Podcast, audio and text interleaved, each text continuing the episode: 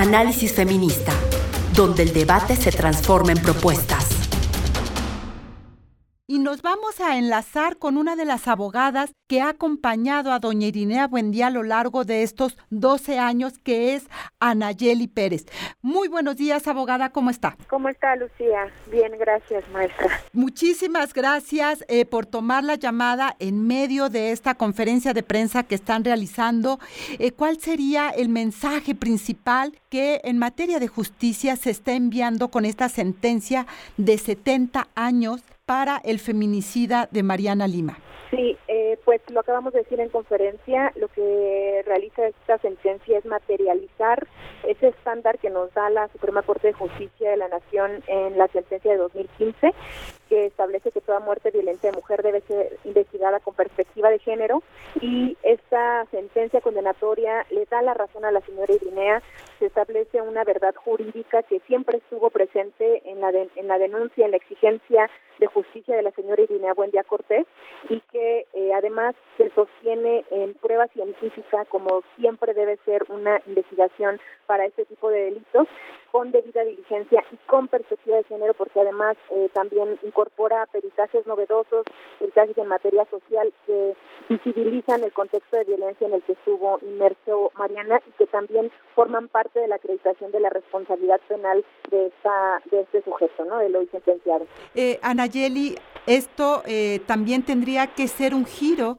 para el resto de eh, casos de feminicidio que siguen esperando justicia en el Estado de México y a lo largo y ancho del país. Sí, hemos dicho que la sentencia Mariana Lima Buendía es un parámetro nacional, es decir, es la referencia del mínimo que tienen que hacer las autoridades desde el primer momento que inician una investigación también es una luz de esperanza para muchas víctimas que se encuentran en la búsqueda de justicia eh, exigiéndola, ¿no? Y luchando por ella, eh, lo decíamos, para arrebatar la justicia que no debe ser eh, de esa manera, ¿no? Que se debe garantizar, pero que seguimos en este país eh, con altos índices de impunidad, altos índices de feminicidio, ¿no? Y con poca respuesta, con poca capacidad institucional. Entonces la sentencia se vuelve ese parámetro, esa referencia, tanto para las autoridades como para como luz de esperanza para las víctimas y las familias que, que siguen buscando esa justicia.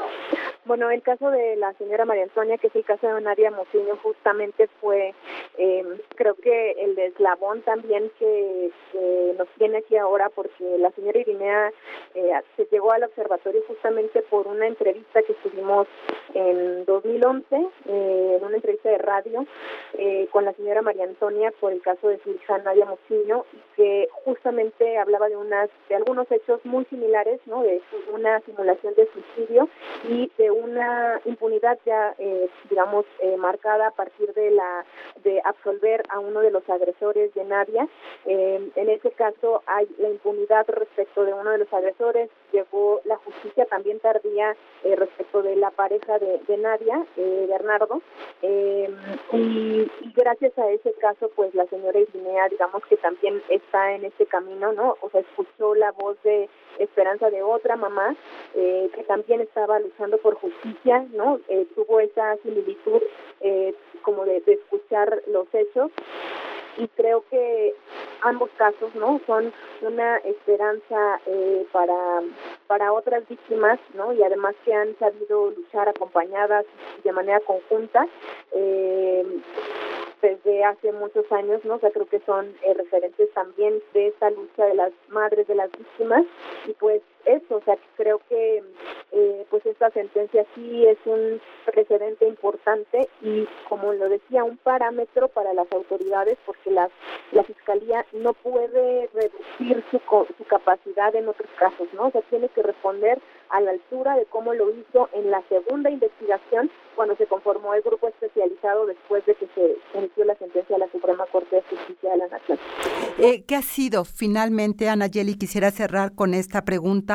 ¿Qué le ha significado a la familia de Mariana Lima 12 años de demandar justicia? Lo, lo dijo hoy la señora Irinea son casi 13 años de dolor, son 13 años de un desgaste emocional, económico. Eh, el señor Lauro, el papá de, Mariana de Lima, eh, falleció hace cinco años, ¿no? Eh, hay también como una un, significado en esa ausencia, donde pues para la señora Irinea también es doloroso que su pareja no haya visto la justicia y ahorita pues se reviven momentos muy eh, se reviven literalmente esos momentos o sea ese 28 de 29 de junio que se enteró de la noticia del 28 eh, de 2010 se revive con esta noticia. O sea, yo creo que hay sentimientos encontrados es eh, como un, pilar importante en, el acceso a la justicia para ella y para su familia pero también un momento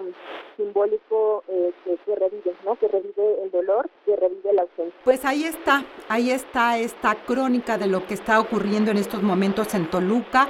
Anayeli, muchísimas gracias, abogada, por estar esta mañana aquí en Análisis Feminista a las 11 de la mañana. Agradecer, como siempre, que nos siga a través de las redes sociales y anda por Twitter, arroba Violeta Radio, guion bajo FM, y también a través de Facebook Violeta Radio. Como siempre, agradecer la producción de Lucero Zamora, Saraí Canor.